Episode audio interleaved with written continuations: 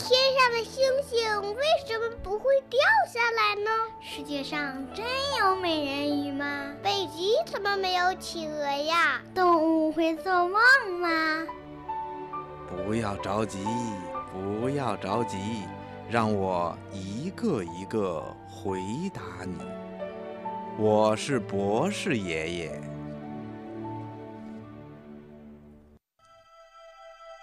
小朋友，鸟类啊，有在天空飞翔的本领，这是因为鸟儿的身体长得像织布的梭子一样，也就是流线体。这样的体型啊，在空中飞行的时候，就会减少空气的阻力，飞得更快，更省力。另外啊，又轻。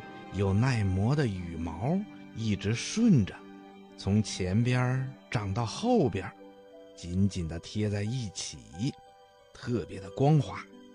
在飞行的时候可以减少空气对它的阻力。还有啊，就是鸟儿为了适应在空中的飞行，它们身体的各个器官呐，都朝着减轻重量的方向发展变化。特别是鸟儿的骨头都是空心儿的，而且逐渐的变细。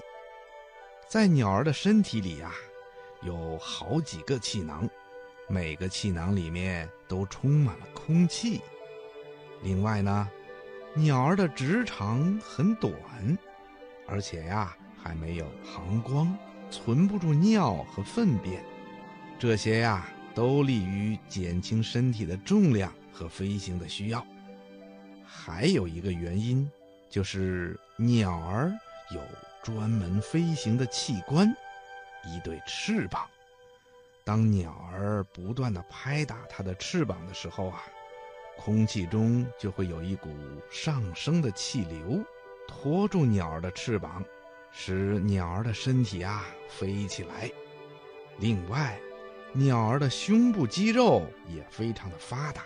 差不多占了整个体重的五分之一，它就像鸟儿的发动机一样，有足够的力量来扇动翅膀飞行。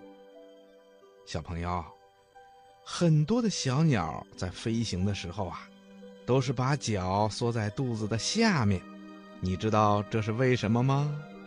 呵呵，告诉你吧，这是小鸟啊，为了节省体力。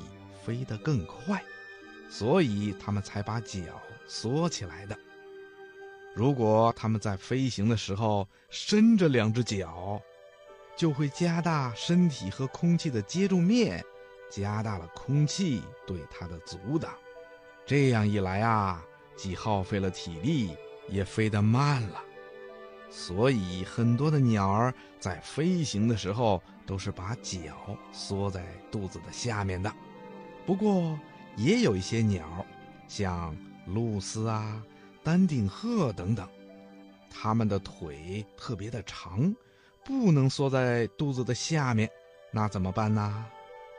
呵呵，它们呐也有办法，就是在飞行的时候，把脚伸到身子的后面去，跟它的身体保持在一条直线上。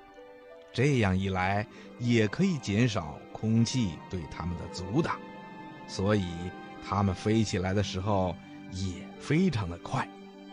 小朋友，你听明白了吗？